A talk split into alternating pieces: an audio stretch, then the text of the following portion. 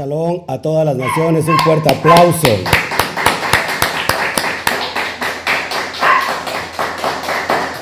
Gloria al Todopoderoso, qué bueno que estamos aquí nuevamente. Si por favor nos puede checar el audio para que ya demos inicio a este importante tema del día de hoy. Se los voy a agradecer, estamos eh, muy contentos, ya listos para presentarnos delante del Eterno, para dar la instrucción de la bendita Torah y que todos nos alegremos en este hermoso día. Así por favor, si nos pueden checar el audio para que todo, que todo esté perfecto. Shabbat Shalom, saludamos a todos eh, aquí en, en, el YouTube. Vamos a hacer lo propio. Saludamos a, Rocío, María, qué bueno que están con nosotros, Luis Pérez, Shabbat Shalom, eh, todos los, los Talmidín, Connie Montañez, gracias por tu audiencia. Saludos hasta Aguascalientes, Consuelo González, Chaval Chalón, New Jersey, la comunidad de Estados Unidos. Dale un fuerte aplauso a la comunidad de New Jersey. Mi perrita también se alegra y da, y da no puede aplaudir, pero da, da este, ahí unos ladridos. Eh, Chalón, Stephanie Flores, ¿de dónde nos escribes? Se escucha muy bien, perfecto. Bueno, pues estamos muy contentos hoy en esta bendita mañana. Déjenme abrir mi, mi chat aquí en, en el Facebook para saludar a todos. El Eterno me los bendiga. Gracias a todos. Isada Argueta, se escucha todo, ¿eh? Isada Argueta, qué bueno que estamos listos, esperando este momento. Gracias a todos, a mis amoros, Shabbat Shalom, y, y sobre todo a las personas que están hoy conmigo, Claudia, mi esposa, este, nuestra Jessie, nuestra, nuestra sierva fiel, mis padres. Entonces, si si por favor puedes, pueden arreglar ese, ese, ruido, por favor. Estamos grabando. Y creo que ese es mi cuñado. Gloria al Eterno. Bueno, estamos muy, muy contentos. En realidad estamos esperando este día que nos vamos a gozar, nos vamos a llenar de, de verajá. Y hoy tenemos este, esta tremenda porción que sin duda nos va a llevar a dimensiones mayores. Por favor, y que si nosotros ponemos hoy oído y lo llevamos por obra, entonces habrá hecho su labor, su misión, su propósito este Shabbat, porque cada Shabbat nos reunimos aquí para escudriñar la Torah, para llenarnos de esa, de esa verajá, y la idea es que nosotros tengamos el oído afinado. La palabra Shema tiene que ver con oír y obedecer cuando nosotros escuchamos la palabra, pero no la ponemos por obra, entonces solamente la estamos oyendo, nos entra por un lado y nos sale por el otro oído.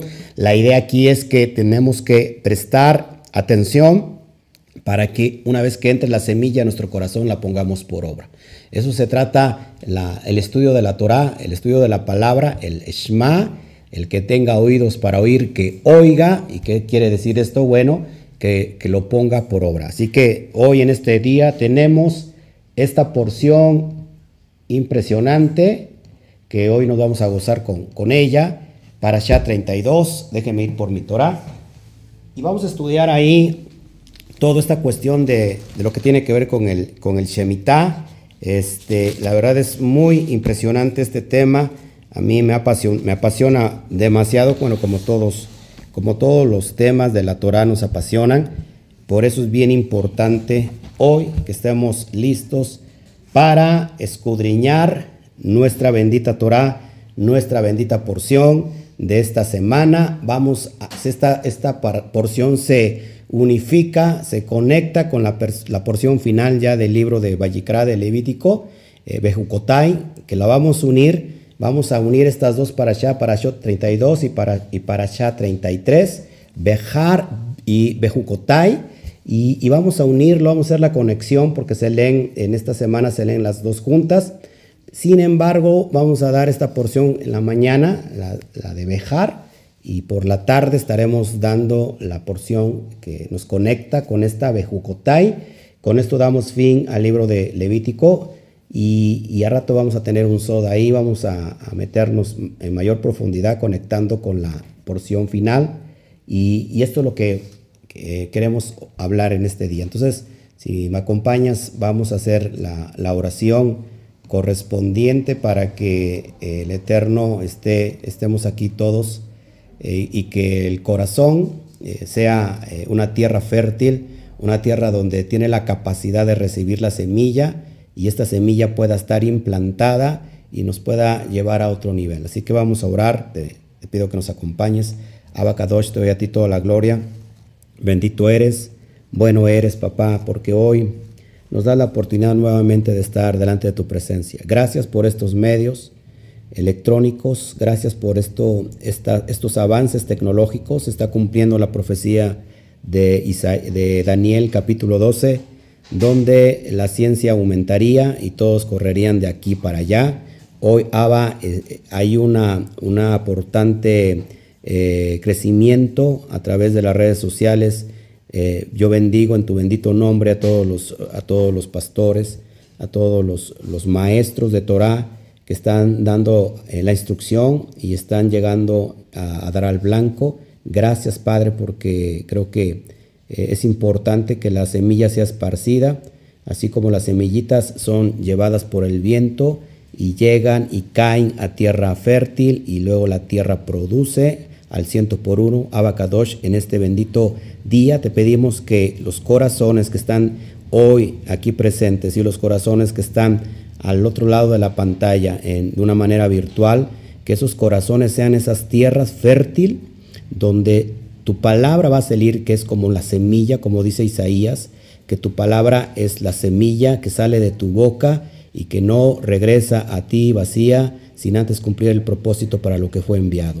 Y Abacadosh, el propósito de tu Torah es darnos vida y entonces que así como la tierra cambia su temperatura, cada vez que eh, detecta una semilla, la tierra empieza a calentarse para que pueda germinar la semilla.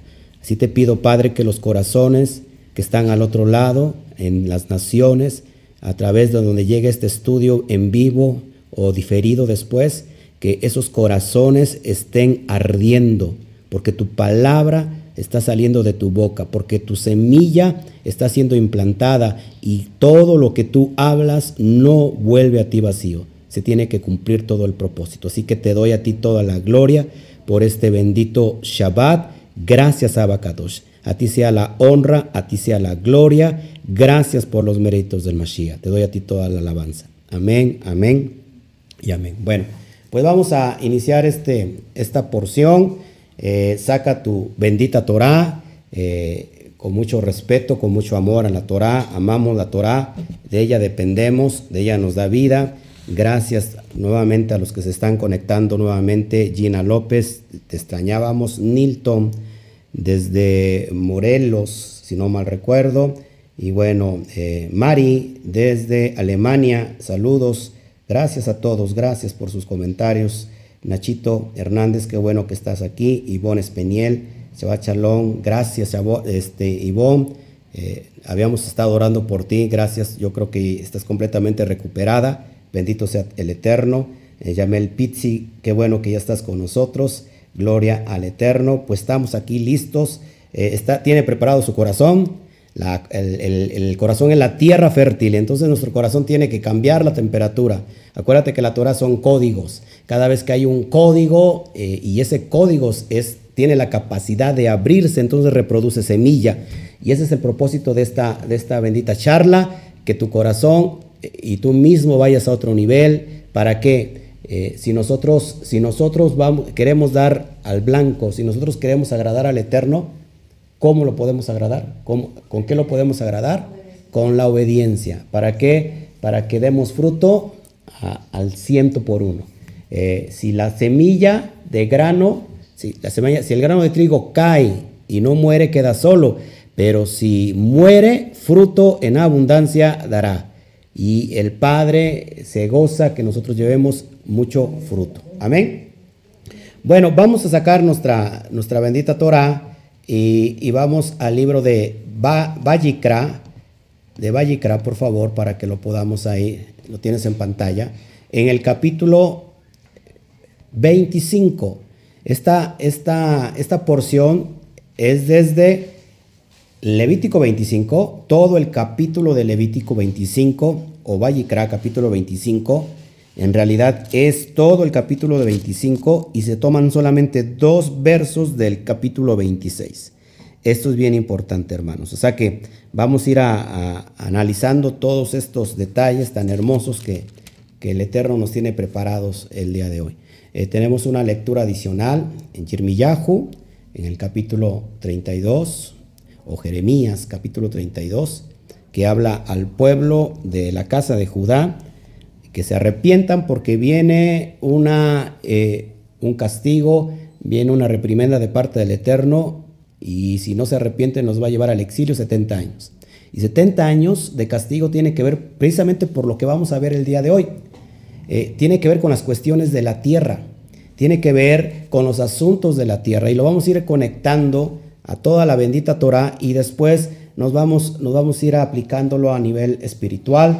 Así que qué bueno que, que hoy está presto su corazón y así como está viendo en pantalla esa tierra, eh, una tierra fértil donde la semilla depositada tiene que dar fruto.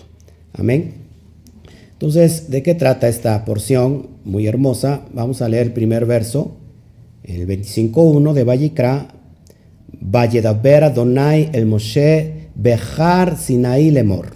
Y habló al Eterno, eh, habló el Eterno Moshe en el monte de Sinaí diciendo, la palabra Bejar significa en el monte, en la montaña.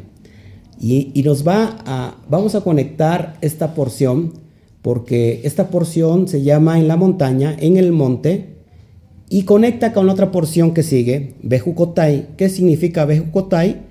Eh, en mis preceptos. Es decir, en la montaña, en el monte, en la montaña de Sinaí, entregué mis preceptos. Entre, está mis preceptos, eh, está mis, mis preceptos. Se puede decir que es la ley del monte. ¿no? La ley del monte, del monte Sinaí, Har Sinaí, eh, el monte de Sinaí. Y ahí vamos a estar escudriñando esto impresionante. Norma, Anika Shabbat Shalom, qué bueno que estás ya con nosotros.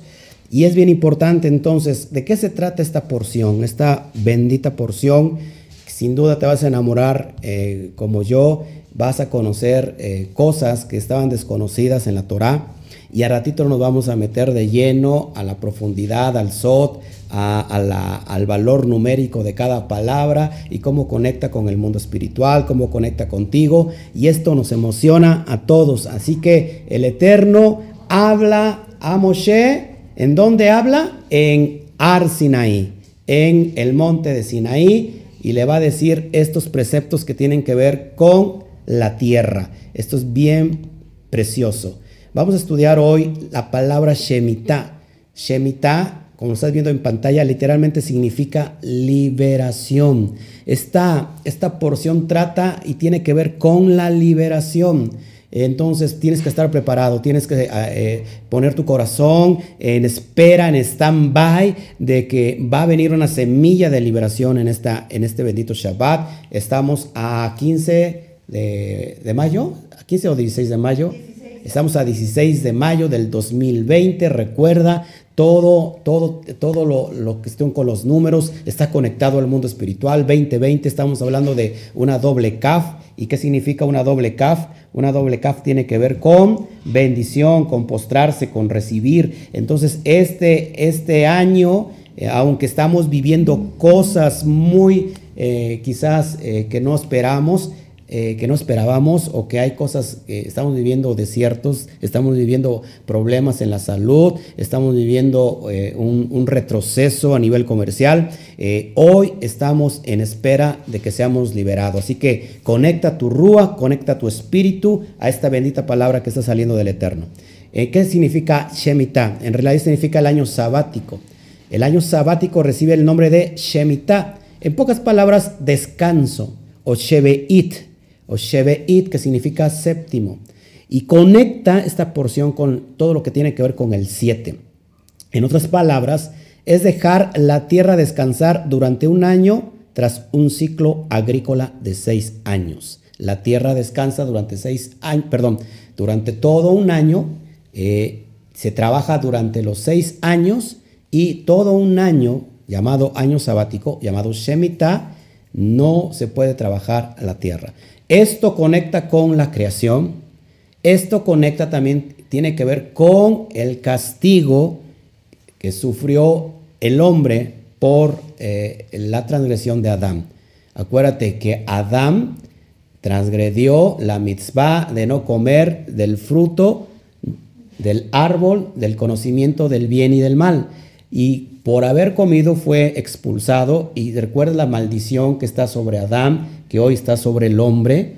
¿Se acuerdan? Que ahora comerás del fruto de tu sudor, de tu trabajo vas a comer. Antes recibías la bendición, recibías la alimentación de los árboles, no había nada prohibido para ti más que respetaras esta misma, tú no la respetaste y ahora con tu sudor comerás. Te va a costar trabajo y la mujer va a dar a luz con, con dolores en sus preñeces. Entonces Shemitah conecta con la rectificación, si la puedes apuntar, yo no lo traigo ahí. Shemitah conecta con la rectificación, con el tikkun. La palabra tikkun en hebreo es rectificar. Cada vez que nosotros llevamos a cabo, o, los, o en el tiempo del, que, el tiempo, que el templo, en el tiempo del templo que estaba, el, eh, que estaba levantado, el, el Beit Hamidash, eh, la tierra tenía que estar en reposo durante un año y se estaba rectificando de alguna manera lo que Adán vino a, a ¿cómo se llama?, transgredir. En el día de hoy, mis amados hermanos, en Israel se respeta, se sigue respetando la Shemitah. Y ahorita vas a ver por qué Shemitah tiene que ver con algo sobrenatural que hasta el día de hoy se sigue manifestando el Eterno en Israel, en Eretz Israel. Amén. Bien importante esto. Seguimos, los productos que crecían espontáneamente en el campo eran socializados, es decir, eran para cualquiera y pertenecían a todo el mundo, al siervo, al empleado, al extranjero y aún al ganado y a los animales salvajes del campo. No se podía, eh, si tú eras dueña de una parcela, lo trabajabas durante seis años y durante un año eh, podías tomar de ese fruto solamente lo indispensable, pero no te pertenecía. Es, esa cosecha no te pertenecía. ¿A quién le pertenecía esa cosecha? Al dueño de la tierra. ¿Quién es el dueño de la tierra? Abacadosh. A él le pertenecía y ese, esa cosecha esos viñedos lo podían tomar el extranjero, eh, el pobre, lo podía tomar eh, inclusive los, animales y tú no podías este, negarte. Podías tomar para tu sustento diario lo básico y, y dejar todo eso. Y la pregunta que muchos se hacen, y bueno, ¿y de qué vivían durante todo ese año? Ahorita lo vamos a estudiar. La palabra Shemitah expresa la idea de dejar y soltar. Dejar y soltar. ¿Por qué? Porque no nos pertenece. Hoy si lo aplicamos a nuestra vida diaria, en realidad nosotros estamos celebrando la Shemitah, por decirlo así, cada Shabbat. Shemitah está conectado con Shabbat. Cada, cada, día, cada día séptimo de la semana, nosotros descansamos de nuestros labores. Todo conecta también con la creación. Y ahorita vamos a ver que cuando nosotros estamos llevando a cabo esto, en realidad estamos asociándonos al Creador. Y si nos asociamos al Creador, vamos a, ir a niveles impresionantes. Entonces, en el año de la Shemitah, al, acreedor tenía que renunciar a cobrar lo que le debían. Eso lo podemos ver en Deuteronomio o de Barín, capítulo 15, verso 2. Entonces, en Shemitah ya renunciabas a cobrar lo que te debían. Esto es bien importante, hermanos, porque a nosotros nos hace falta dejar y soltar. Dile aquí el de junto, deja y suelta. Muchas veces nosotros somos especiales con las, con las finanzas, somos especiales con, lo, con, la, con la, ¿cómo se llama? Con la materia, con lo material. Eh, somos muy difícil de dejar y soltar, pero voy más a lo al fondo. También se nos hace muy difícil dejar y soltar el orgullo, dejar y soltar la falta de perdón, dejar y soltar la amargura, dejar y soltar, ¿qué más? El, ¿cómo se llama? El, el fracaso. Dejar y soltar la amargura. Cuando nosotros no dejamos y soltamos, lo andamos trayendo. Y eso es consecuencia de maldición. Por eso es bien importante que vayamos entendiendo cada, cada contexto de acuerdo a esta porción que el bendito que el bendito es nos está regalando en esta bendita mañana. Por otra parte, todos estaban obligados por la emuna, por la fe, a prestar al necesitado dinero o alimentos sin exigir intereses. Eso lo vemos en Levítico 25, 37. Te lo voy a leer rápido aquí. Lo tengo a mano para que lo podamos ir escudriñando. No le darás tu dinero a usura, ni tus víveres a ganancia. Yo, Yudhei Batkei, vuestro Elohim, que os saqué de la tierra de Mitzraim, para daros la tierra de Canaán para ser vuestro Elohim. Entonces, no se podía eh, cobrar, eh, ¿cómo se llama? Usura, réditos en Shemitah. Era, es algo grave, no se pueden exigir intereses y así se mantenía el equilibrio de la fortuna. Es decir, los ricos cubriendo el déficit de los pobres. Esto es lo ideal y esto es como debe de seguir funcionando el día de hoy. Eh, nosotros no debemos cobrar intereses, no debemos prestar con usura. ¿Por qué? Porque tiene que venir un equilibrio. Cada vez que tú le prestas a alguien, no solamente en Shemitah, sino en estos tiempos, ¿qué estamos haciendo? Estamos equilibrando, ¿sí? La prosperidad con la pobreza. Y eso nos, nos, nos viene bien porque cuando tú haces sedaká, tú prestas en realidad al Eterno. Haces sedaká con el necesitado, con el pobre, con la viuda. Dice que el que al pobre da, a Hashem presta. Esto es bien importante. Entonces, eh, la gloria sea para el Eterno. En el sexto año la tierra producía el triple. Fíjense, esto es bien importante. Eh, se sembraba, se, se trabajaba la tierra durante seis años. La tierra tiene que descansar porque si no descansa, amados hermanos, si no descansa, no produce como debe de producir. Todo, todo está diseñado para eso. Nuestro cuerpo tiene que descansar. Nuestra mente tiene que descansar. Eh, todo necesita descanso porque si no, no, no va a producir. La tierra necesita descanso. ¿Qué pasaba? Durante seis años se trabajaba la tierra, pero el sexto año, fíjense, se producía el triple de la cosecha. Se producía lo de tres años juntos en el sexto año de una manera sobrenatural. Y alcanzaba para esos tres años venideros.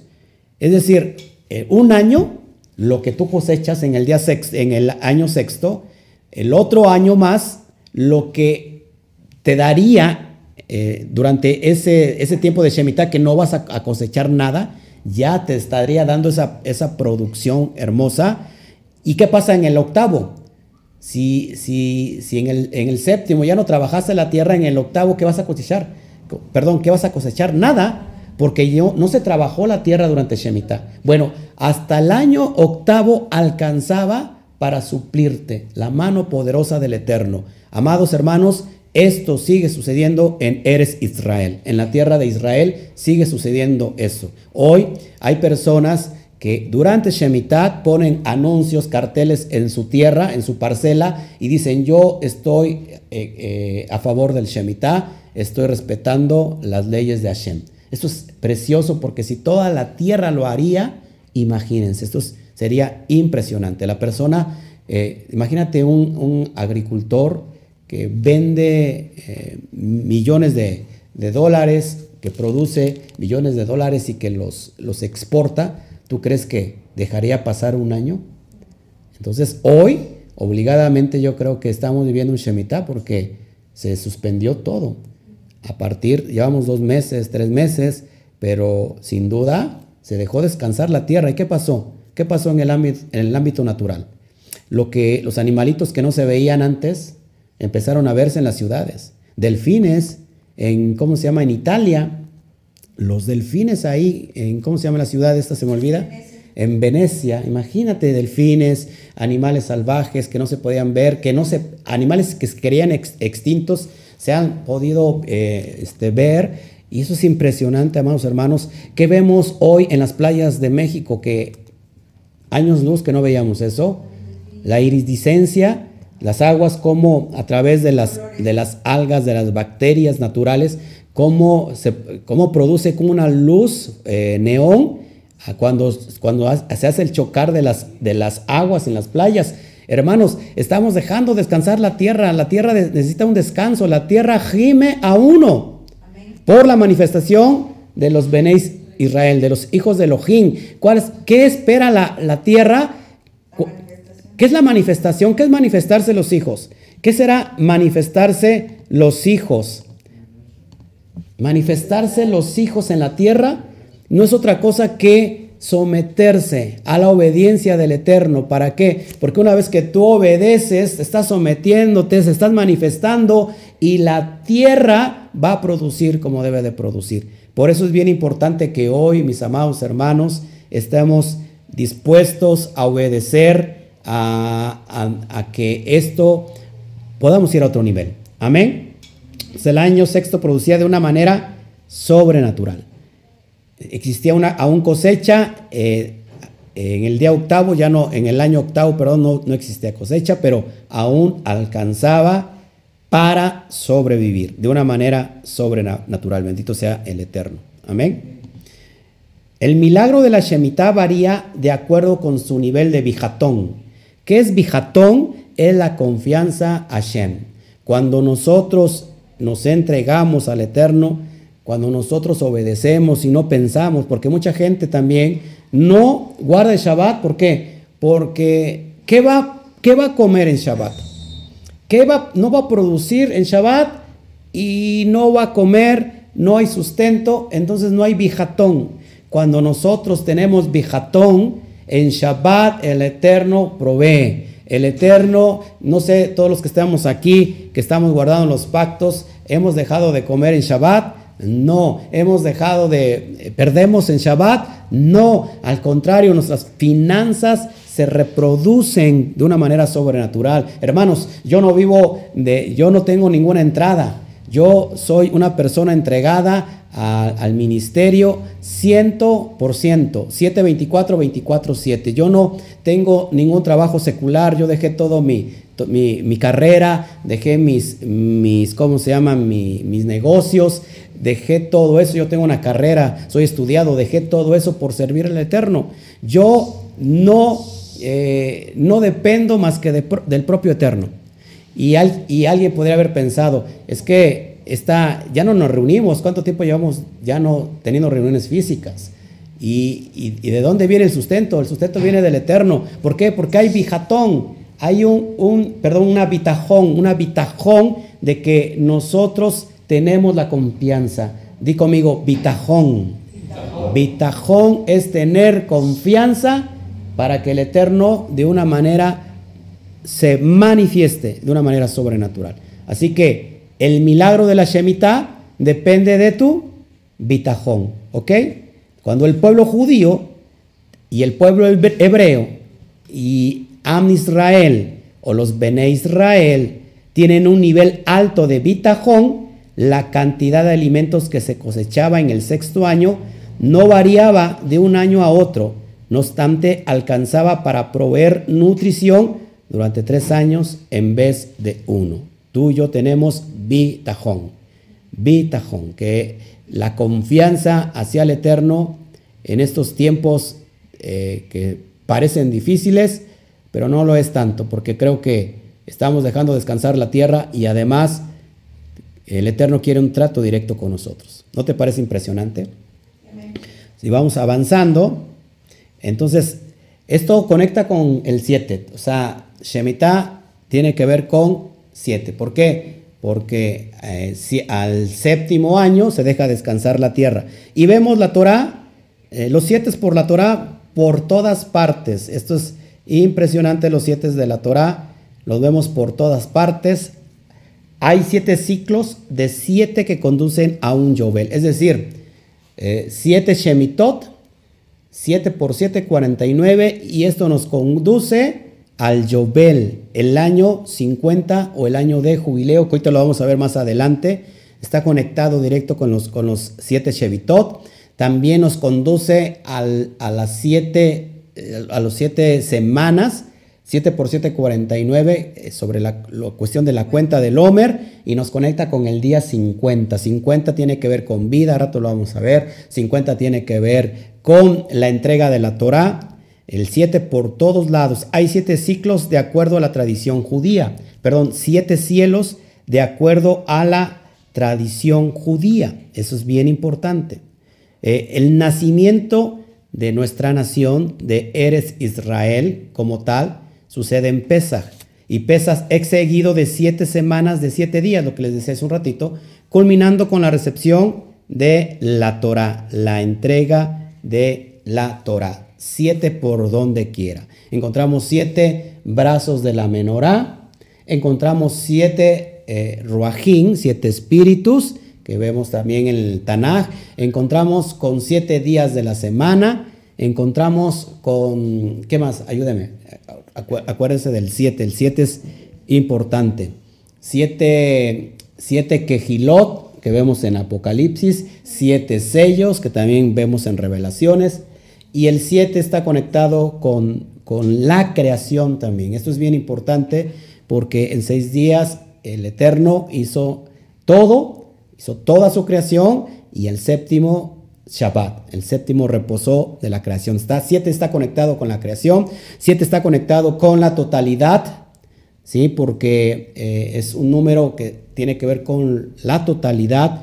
Siete está conectado también con, ¿se acuerdan cuál es la letra hebrea número siete? ¿Sí? ¿Se acuerdan o no? ¿Eh? No, la número siete, acuérdense.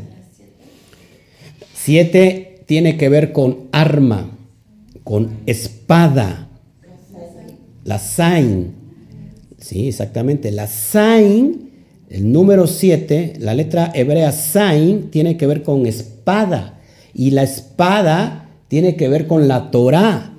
Porque más cortante, la palabra es más cortante que una espada de doble filo. Entonces, Sain, siete tiene que ver con la Torah Acuérdate lo que vio Johanán en la isla de Patmos cuando se le apareció eh, Mashiach, vio que de él salía como una espada, de su boca salía como una espada.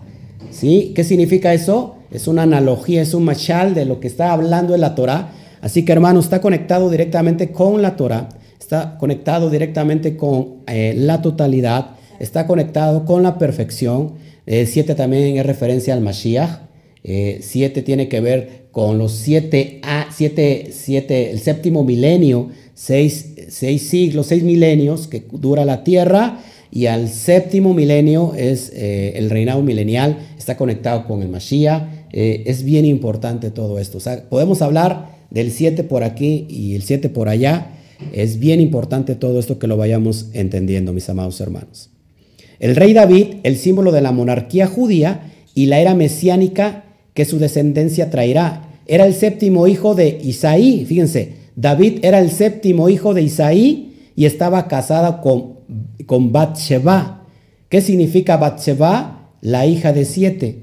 O sea, todo está conectado con siete. Eh, hoy hay siete días de celebración después de una boda. ¿Se acuerdan? ¿Cuál es el proceso de la boda? ¿Se acuerdan o no?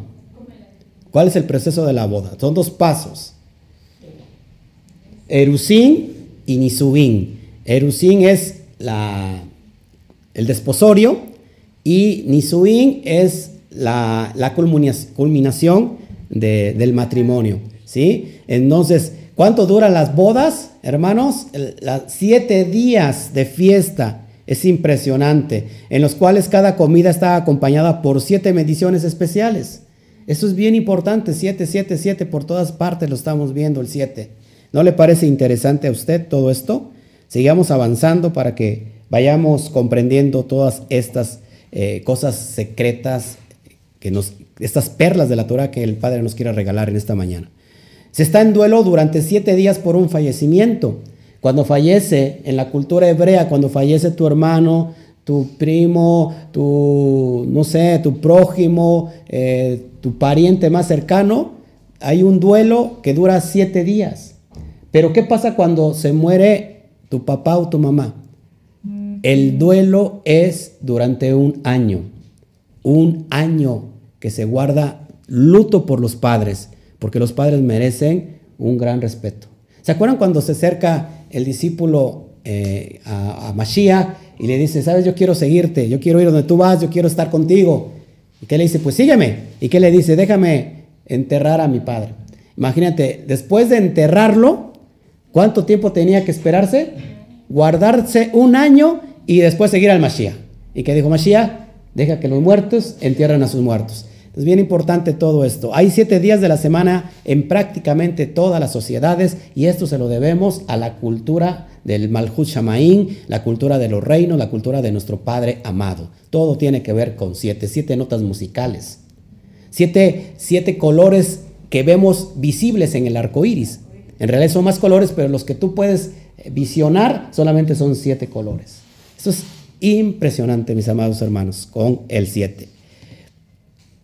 Y nos vamos al Yobel para que podamos explicar entonces. Son dos situaciones que vemos aquí. En, Levítico 25, en esta porción, la Shemitah, que es el séptimo, el año sabático.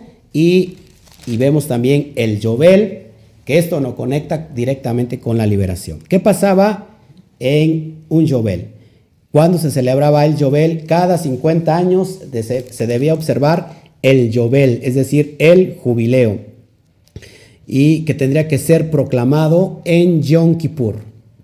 ¿Qué pasa en Yom Kippur, mis amados hermanos? ¿Con qué conectamos en Yom Kippur?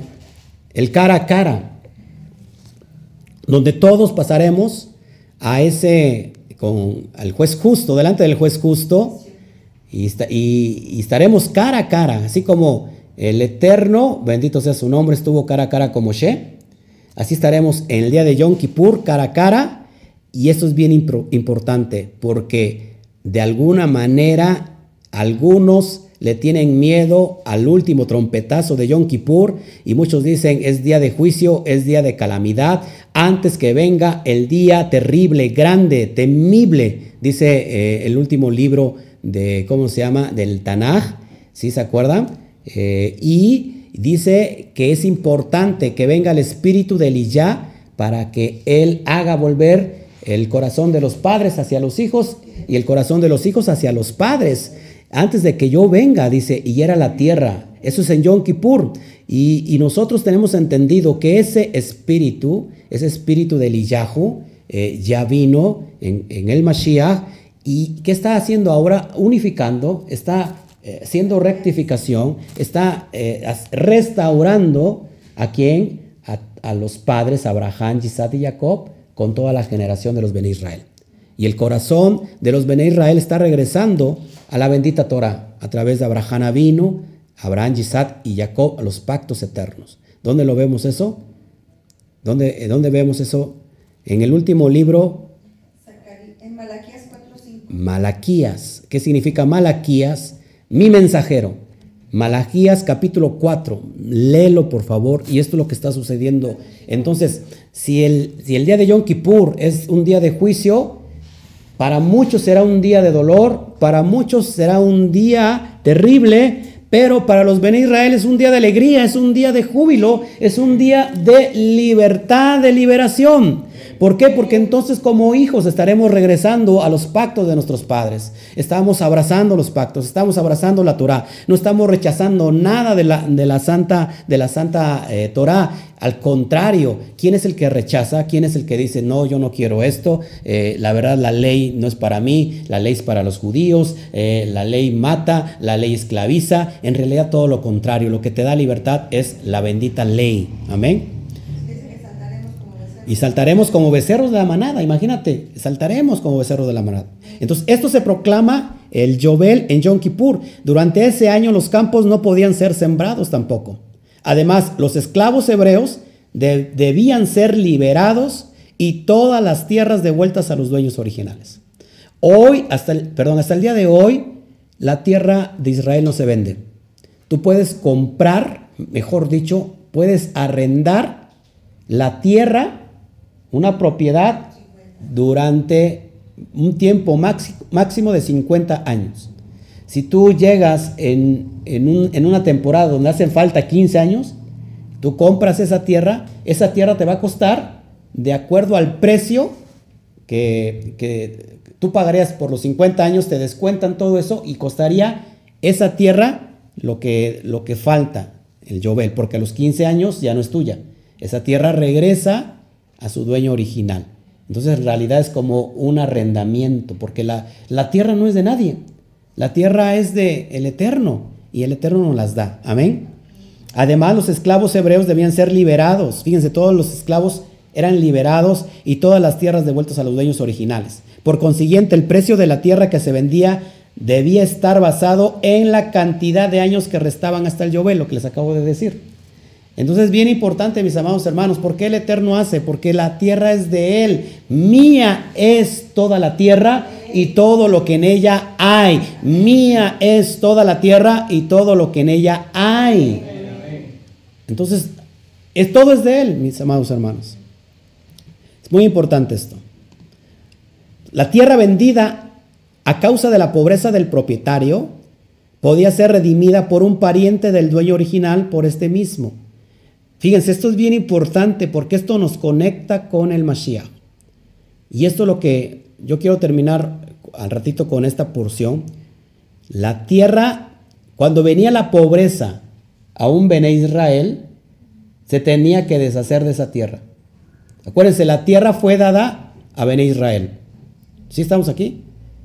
Cuando alguien empobrecía, tenía que vender la tierra. Pero podía ser redimida esa tierra, o sea, recuperada por un pariente cercano, por un pariente, por un pariente próximo, por un familiar. Y esto conecta con el Mashiach. Ahorita lo vamos a ver. Se debía prestar dinero a un hebreo pobre sin cobrarle intereses. Si el indigente se veía obligado a venderse como siervo, el amo judío o el amo hebreo debía tratarlo como un sirviente contratado y con respecto. El sirviente sería puesto en libertad durante el Yobel. En el tiempo del Mashiach, en el tiempo de Rab Shaul, todavía estaba la cuestión de, la, de los esclavos. Pero ¿cómo eran estas, estas cuestiones? Si lo vemos en la tradición oral, lo vemos en, la Torah Shebe al P, es decir, la Torah oral, donde hay muchas, hay muchas, ¿cómo se puede decir? Muchas eh, características de cómo tener a un esclavo. Resulta que el esclavo vendría a ser a la par que un hijo del dueño. O sea, a esos niveles de, de ¿cómo se puede decir? De consideraciones. Es bien importante eso. Por eso, este, Muchos decían, no, pues no, no, quiero tener un esclavo, ¿no? Porque voy a tener un hijo. O sea que la Torah cuida todos esos detalles. El pueblo judío cuida todos esos detalles. Amén. Entonces un pariente rico podía redimir a un sirviente hebreo también. Cuando, cuando alguien era esclavo, esto también lo vamos a ver y conecta con el Mashiach. Un pariente rico podía redimir a un sirviente hebreo pagando a su amo una suma basada en la cantidad de años que restaba hasta el Yobel.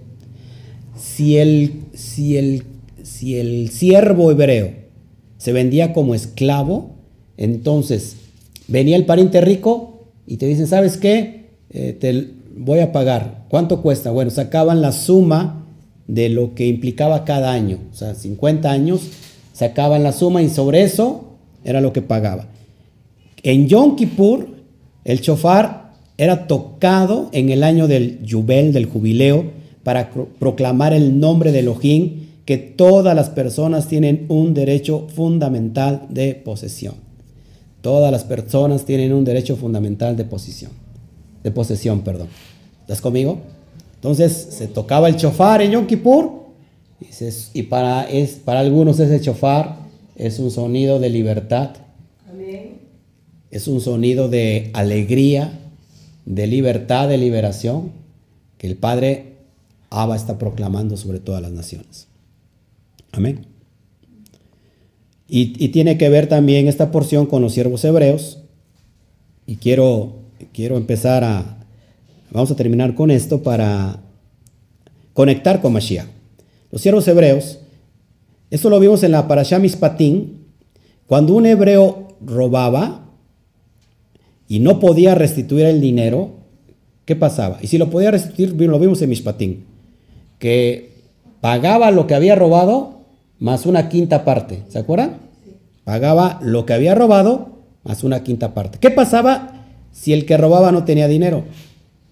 Pues era vendido por la corte, por el Beit Din, la corte de justicia, como un sirviente a largo plazo, es decir, por seis años. En el séptimo, Shemitah, ¡pum! Liberación. Eso también aplica a una persona pobre que no puede sostener a su familia. Se puede vender a sí mismo. Una persona pobre, extranjero o hebreo o israelita, en ese tiempo se podía, venía la pobreza y él mismo se, podría, se podía vender como un esclavo para sustentar a su familia. Aquí esto se extiende a venderse a sí mismo a un no hebreo. Esto es lo más cruel, porque esta persona pobre israelita se vendía a un gentil. Era tanta la necesidad, imagínate, entonces te vendías a un gentil para que podrías, podías, eh, pudieras sostener a tu familia. Pero aquí entra una controversia, porque entonces nosotros de quién vamos a depender. Ustedes, dice la Torah, yo no he visto justo desamparado ni su simiente que mendigue pan. Significaba que algo estaba haciendo mal. Ya el robo es una transgresión a la bendita Torah. Amén.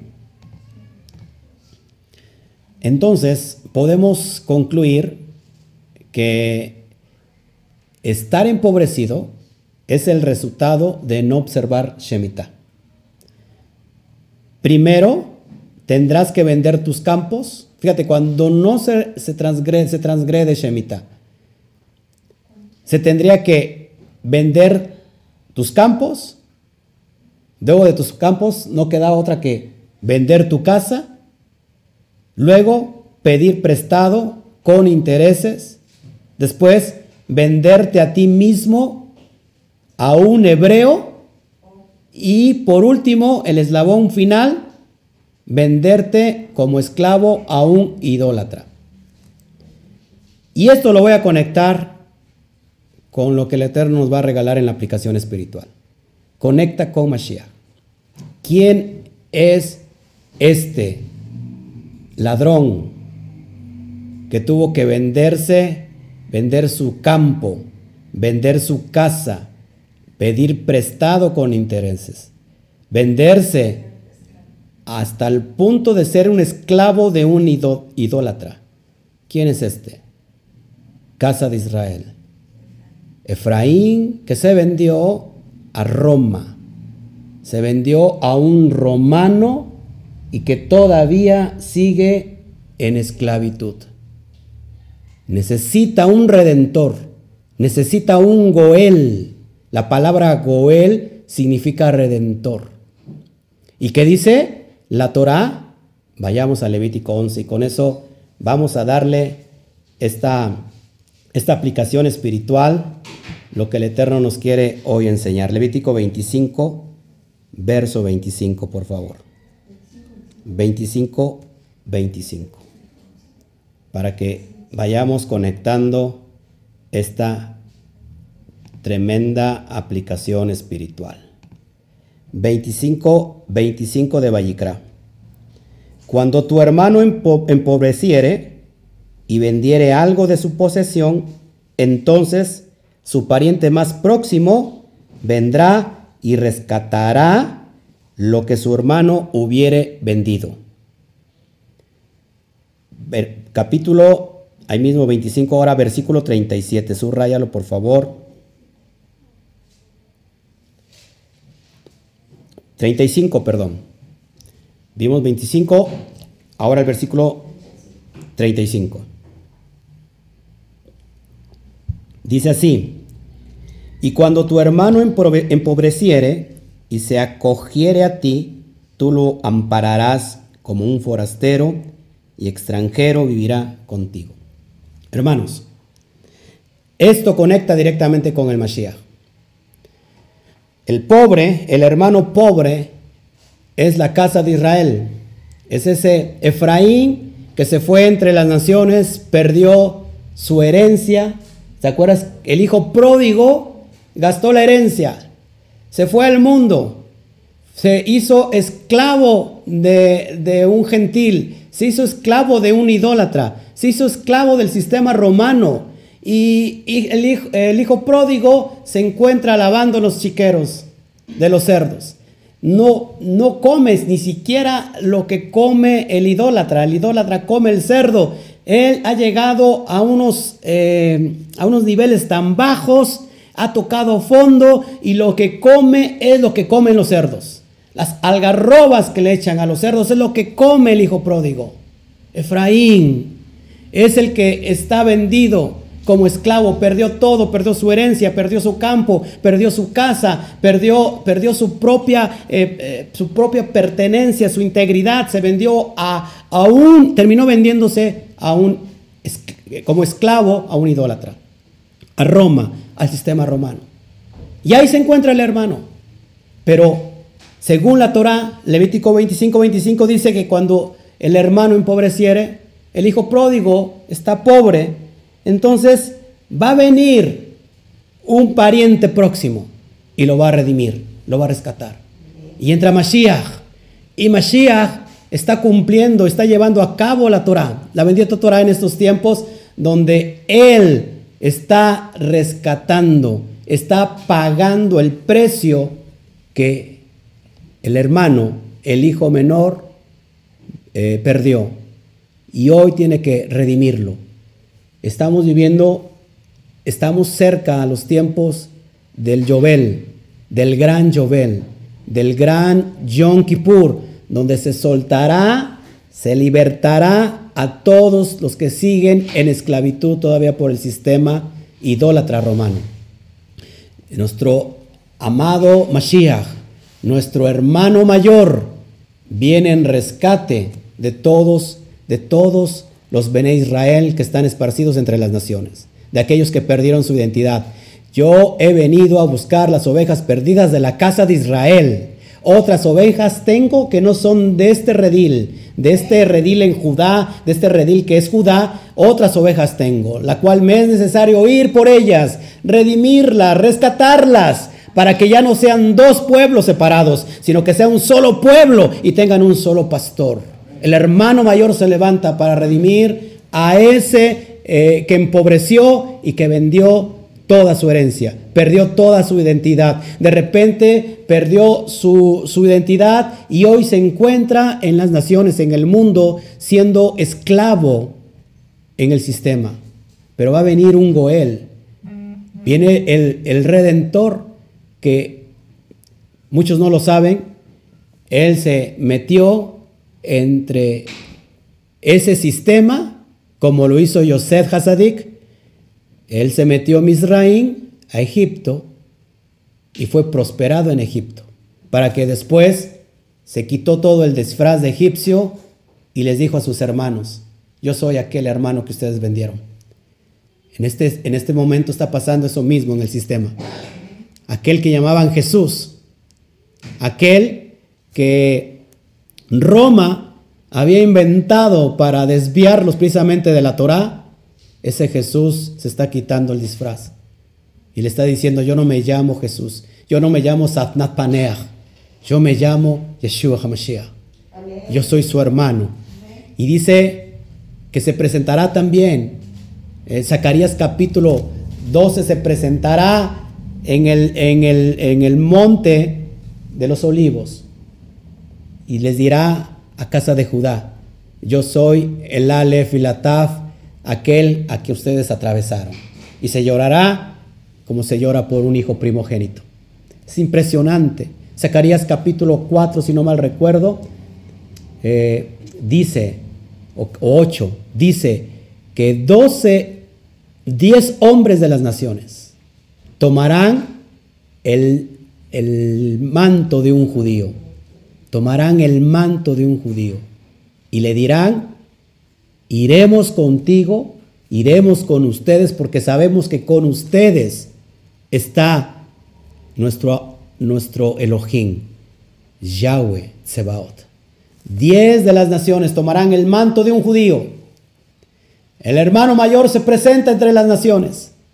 Yeshua HaMashiach y diez hombres de las naciones, representando las diez tribus perdidas de la casa de Israel, se tomarán del manto, del talid de ese judío y regresarán con él, porque el Eterno está rescatando a través del Mashiach a todos los esparcidos, aquellos que no tenían identidad o tenían una identidad pero no tenían una identidad correcta.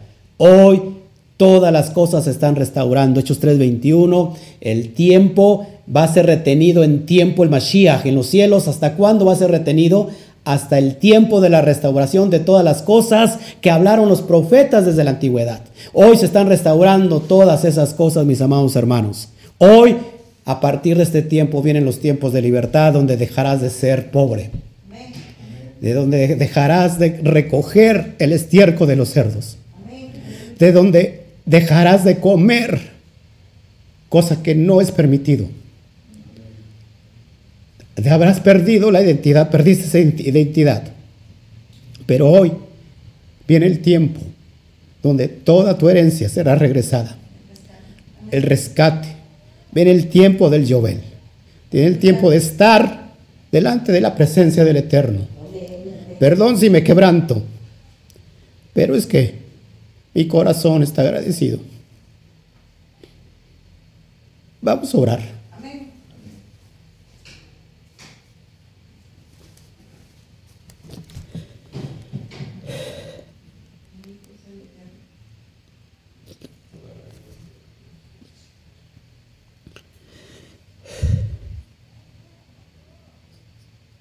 Doy a ti toda la gloria, Padre. Yo era aquel que estaba perdido.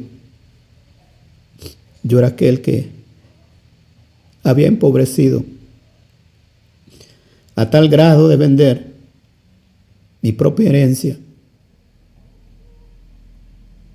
vender mi, mi propia integridad,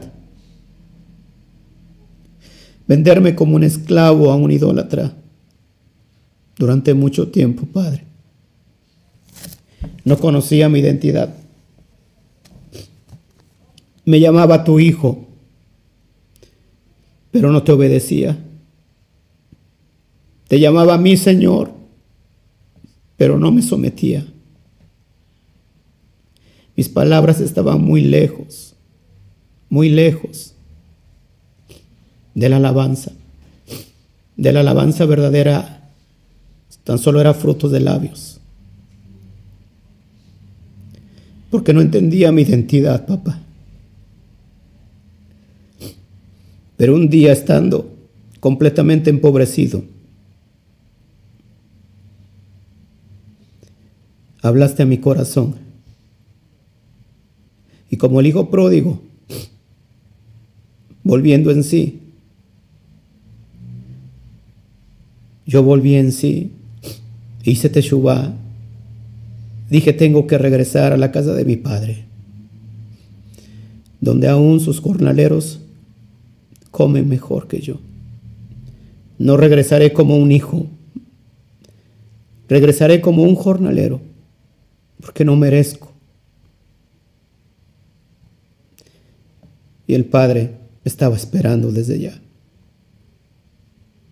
Vino en rescate por mí mi hermano mayor Yeshua, y me trajo de vuelta a casa. Anhelo en mi corazón, Padre, que hoy toques a muchos esclavos, que hoy toques a muchos empobrecidos entre las naciones, que reconozcan su verdadera identidad y que hagan teshuva y que regresen al camino de las sendas antiguas. Que preguntemos dónde está, cuál es, y que una vez que lo hemos hallado, que caminemos de regreso a casa. Y así como me abriste tus brazos, papá, me cambiaste toda la identidad idólatra que traía. Me regresaste la autoridad, el anillo de autoridad que me certifica como un hijo. Mi, carne estaba circuncidada, pero no mi corazón. Y circuncidaste mi corazón, papá. Y hoy estoy en un lugar que no me merecía estar. Pero fue tu gracia, tu misericordia, tu gesed, tu bondad, que hoy amanezco en tus brazos todos los días. Gracias, Padre. Mi mayor anhelo es que todos aquellos que tienen que ser llamados sea el momento para que lleguen a tus brazos, papá. Te otorgo mi vida entera. Te otorgo toda mi vida, papá, como lo iniciamos desde el principio, hasta que muera yo, de ser un portador de tu palabra, para que muchos, Padre, a través de este ministerio y a través de muchos otros ministerios, lleguen al camino correcto. Gracias, Abacados, por todo lo que haces. Gracias por mis hermanos que están hoy siguiendo estas enseñanzas. Gracias por todos ellos. Te doy a ti toda la gloria, papá, toda la honra, toda la alabanza. Bendito seas, papá. Perdón, perdón. A veces es imposible. Perdónenme, mis amados hermanos.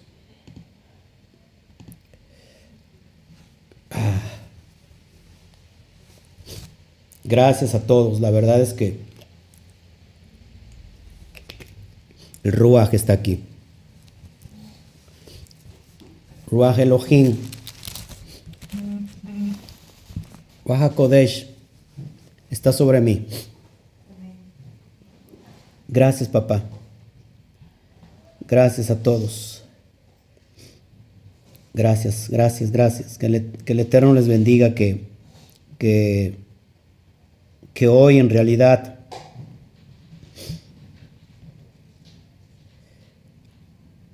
vengas a dar fruto. No se dice ser hijo solo por apariencia.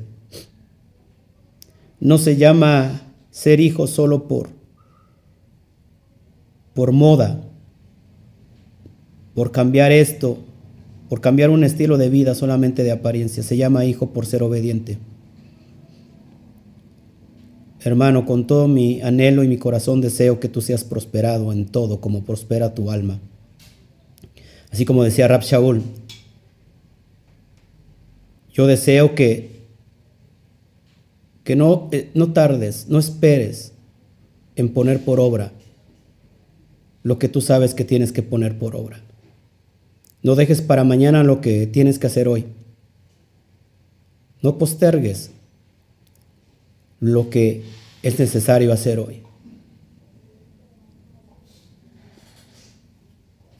No juegues a ser hebreo. Vive la hebredad, vive lo hebraico, vive la identidad israelita en ti. Israel significa el que vence junto con Ya. El libro de revelaciones habla de aquellos de los que vencieron. Eso se llama ser Israel. No el que no tiene errores, sino aquel que lo reconoce y lo rectifica. No aquel que es perfecto, sino aquel que es completo delante del Eterno.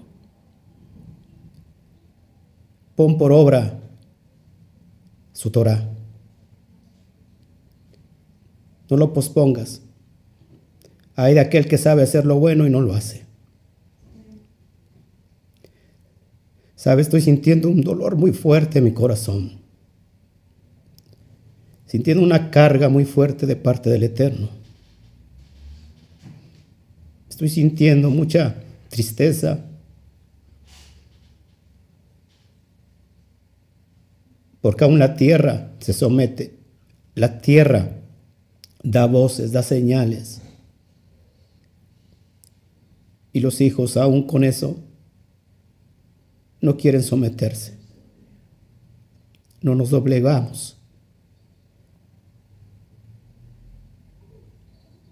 No vamos a ese estado de confianza que les hablé delante del Eterno.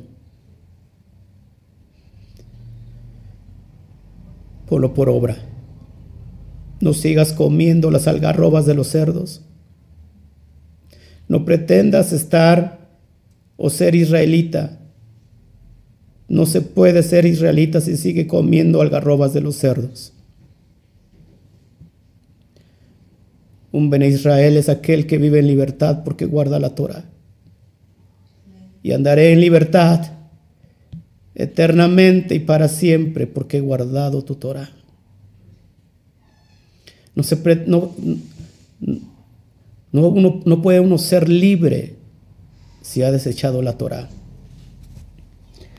No se pretende ser, estar en libertad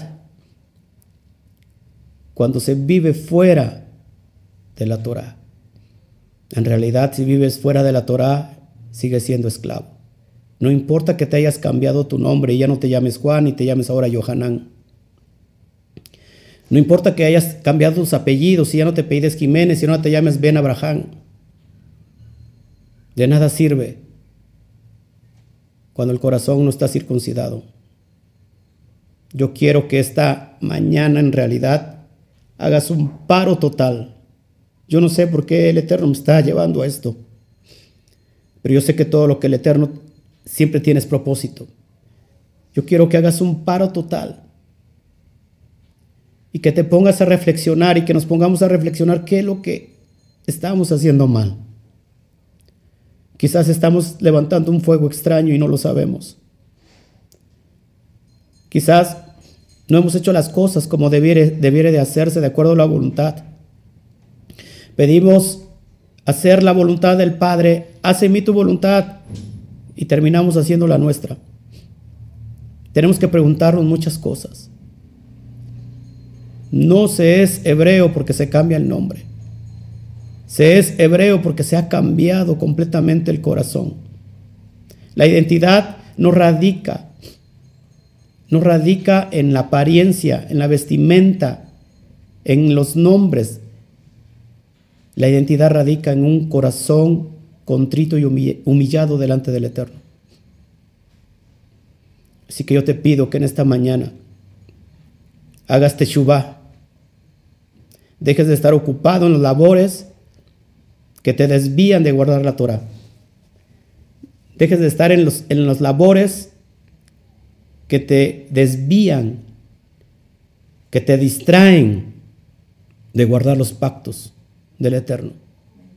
Hoy es tiempo, ya es tiempo, tiempo donde veremos grandes cosas, tiempo donde vendrá esa redención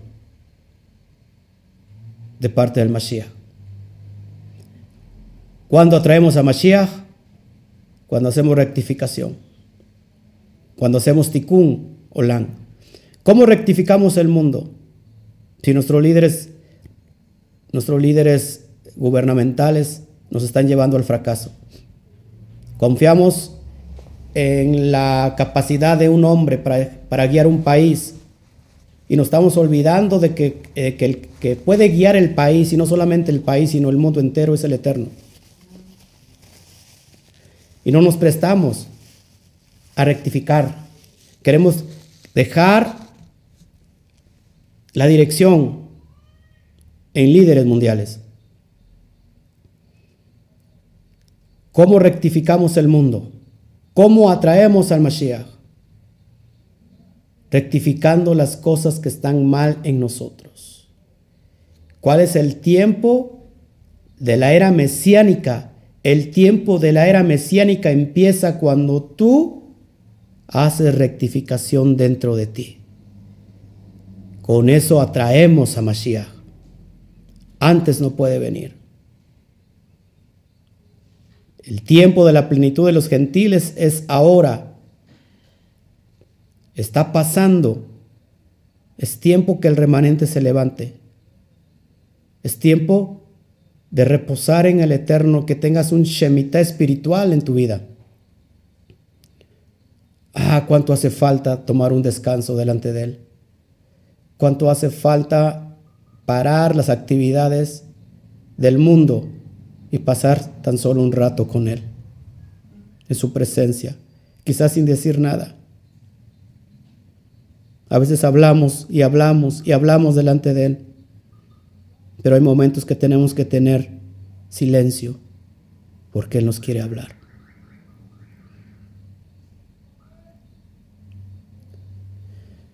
Estoy muy quebrantado.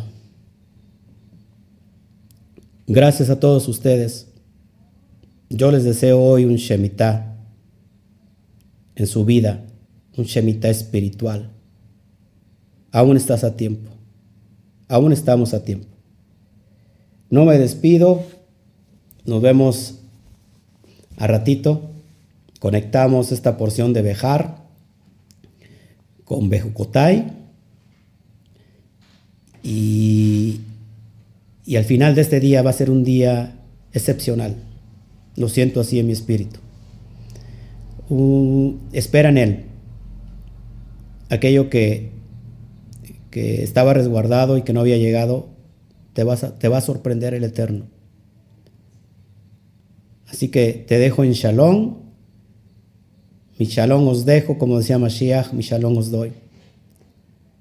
Toma este tiempo antes de regresar a la instrucción y toma un tiempo con Él. Te hace falta, nos hace falta.